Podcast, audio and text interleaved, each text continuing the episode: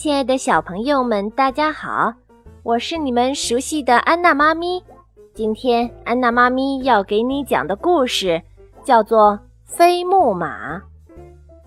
很久以前，一个印度人制造了一匹会飞的木马。他来到波斯国，把木马献给了国王，并要求国王赏赐他一千枚金币。国王看着木马。怎么也不相信它会飞起来，于是命令印度人演示一下。印度人骑上木马，搬动一下木马脖子左边的按钮，木马果然飞了起来。不一会儿，他折下一根树枝，飞了回来。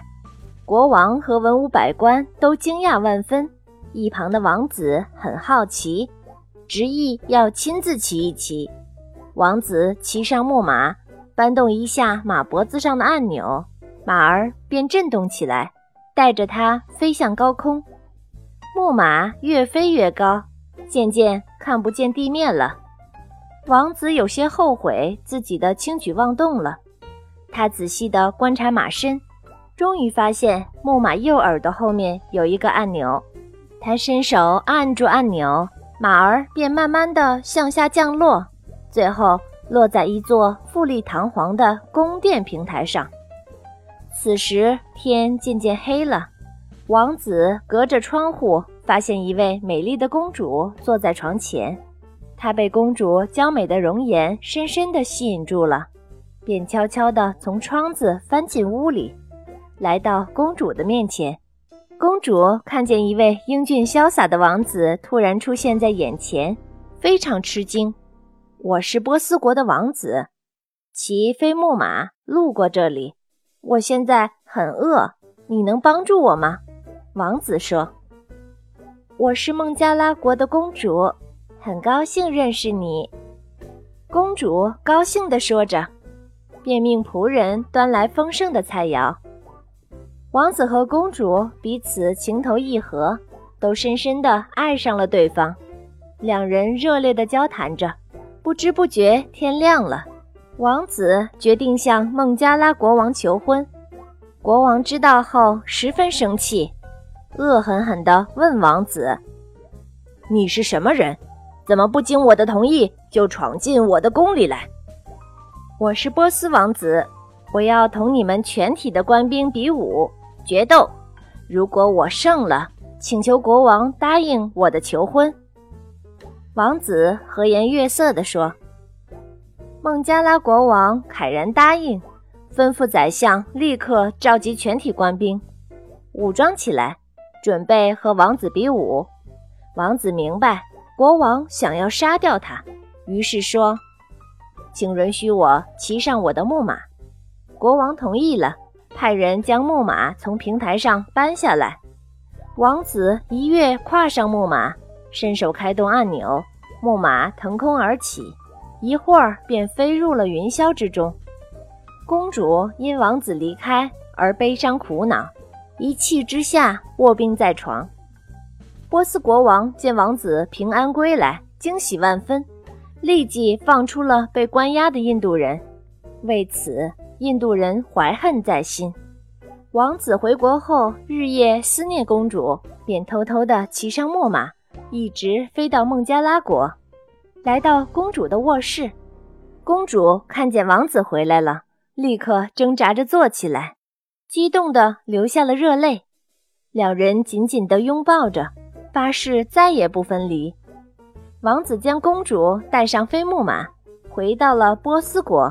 他为了显示自己的气派，将公主和木马留在城外的一座御花园里。回去安排隆重的欢迎仪式。一会儿，全城一片欢腾，文武百官穿戴整齐，抬着花轿来到花园，却不见公主和木马的踪影。原来，当王子把公主安置在园中后，那个印度人来到御花园采集标本，正巧看到了飞木马和美艳绝伦的公主。他灵机一动，走到公主面前说。公主啊，我是王子忠实的仆人，奉命前来接你。公主信以为真，毫不怀疑地和他一起骑上了飞木马。印度人驾着飞木马一直飞到希腊境内。等公主发现上当时，已经来不及了。恰巧希腊国王率领人马从这儿经过，看见一位相貌奇丑无比的人和一位美丽的公主。希腊国王很好奇，并吩咐侍从抓住他们。公主痛哭流涕地讲了自己的遭遇，国王十分气愤，痛打了印度人，然后把他赶出希腊，并好心地收留了公主。公主日夜思念王子。患了重病，王子得知消息后，历经艰辛来到了希腊。他打听到公主住在宫中，并身患重病，便化妆成医生前来王宫。王子对希腊国王说：“他能治好公主的病，但必须让公主站在外面的空地上。”王子来到空地上，让公主骑上木马，用带子束紧。然后搬动按钮，木马便飞起来。他们告别了希腊国王，一直飞回波斯。国王和王后听到王子回来了，非常高兴。一个月后，王子和公主举行了热闹非凡的婚礼，全国上下一片欢腾。两人和和睦睦、恩恩爱爱地生活在一起，过着十分快乐幸福的日子。好了，小朋友们，今天的故事就给你讲到这儿，咱们下次再见吧。